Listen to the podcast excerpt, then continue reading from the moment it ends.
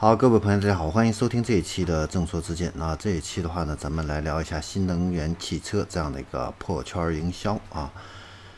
那在二零二零年啊，特斯拉呢在中国呢总共是卖了十四万辆车啊。那北上广啊四个一线城市，它的这个销量的话呢，就占比接近百分之五十。那剩下四十五个二线城市呢，是瓜分了剩余的百分之五十。这个数据呢非常有意义，它说明了一个重要的事儿。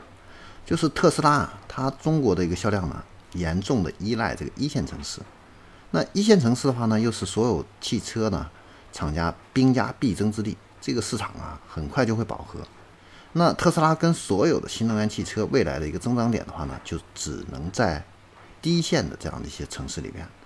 那接下来的话呢，特斯拉跟所有的新能源汽车呢，都要面临同一个营销问题，什么呢？就是怎么样从这个一线的这个精英圈啊。向主流的这个大众圈来渗透，这个呢不是我说我去布局充电桩跟体验店这样的一些事情，营销广告这一块的话呢，也需要做同步的一个转型啊。那我们用汽车客户这几年啊着重投的这个综艺营销为例的话呢，给这个新能源汽车呢做一些畅想啊。我们认为的话呢，就是本土的这个新能源车企呢更懂年轻人的一个诉求。可以因地制宜的话呢，用年轻人青睐的这个综艺节目啊，作为一个沟通的一个载体。那首先的话呢，我们可以做跨界对话啊。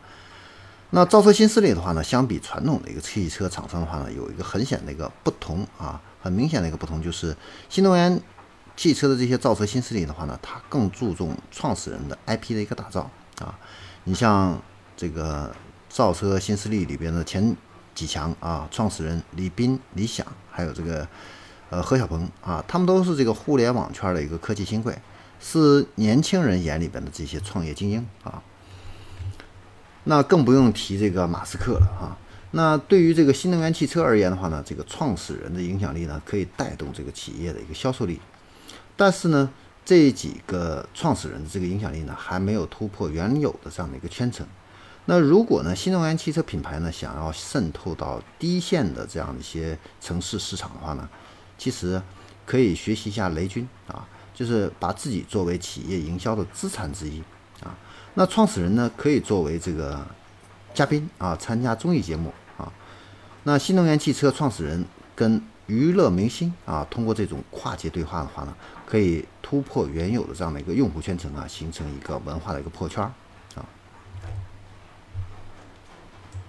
那比如说，我们可以邀请创始人做飞行嘉宾啊，来跨界对话，形成这样的一个文化破圈，进行一个专场定制或者是这样的一个角色植入这样的一个方法啊。那第二种这样的一个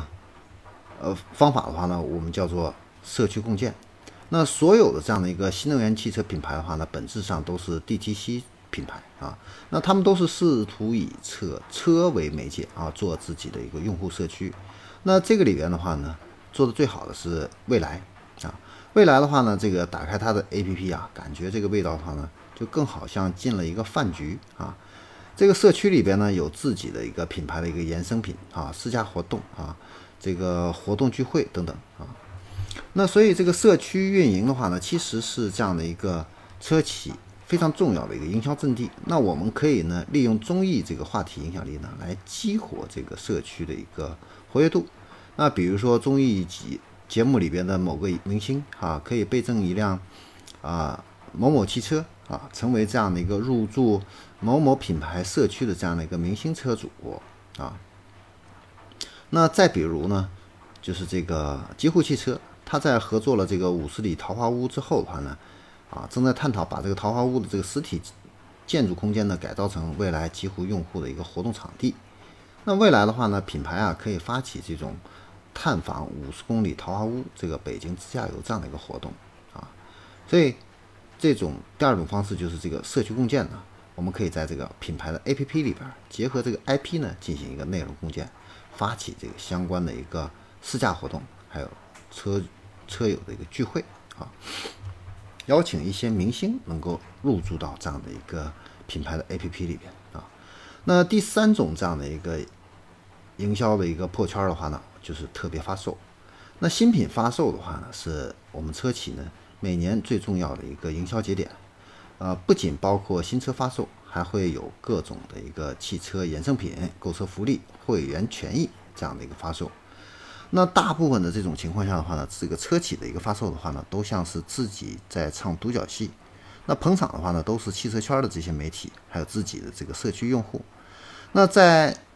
这个里边的话呢，其实个别的一些场次呢，我们可以结合一些综艺的一个主题，来打造这种娱乐化的一个专场直播。啊，比如说发售定制款，或者说是呃联名的这种衍生品，形成这样的一个破圈效应。比如说，我们可以把这个脱口秀这个大会跟这个新车发售啊结合起来。那主持人呢变成李诞，创始人的这个演讲稿由这个效果文化这样的一个编辑进行一个改写，用吐槽的这种方式啊来发售这个新品啊。所以我们总结一下，第三种方式就是要能够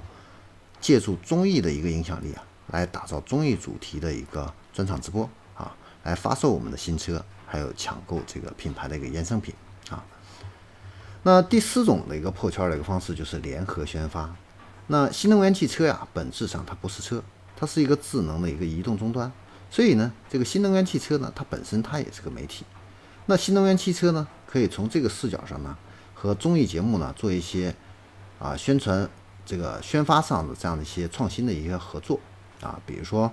综艺节目的这个主题曲，或者是 OST 的这样的一个首发的一个渠道是理想汽车。那理想汽车的所有的客户啊，都拥有这个 IP 音乐库的三个月的一个畅听权啊。那我们总结一下，就是我们可以跟音乐类的啊综艺主题曲，或者是 OST，在这个新能源汽车这样的一个渠道里边做这个特别的一个首发渠道啊，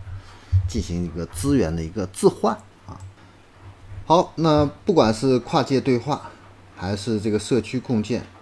还是特别的一个发售，还是联合的这样的一个宣发啊，都是我们新能源汽车啊可以去尝试的这样的一些营销破圈的一些方式啊，供大家去参考。我们下一期再见。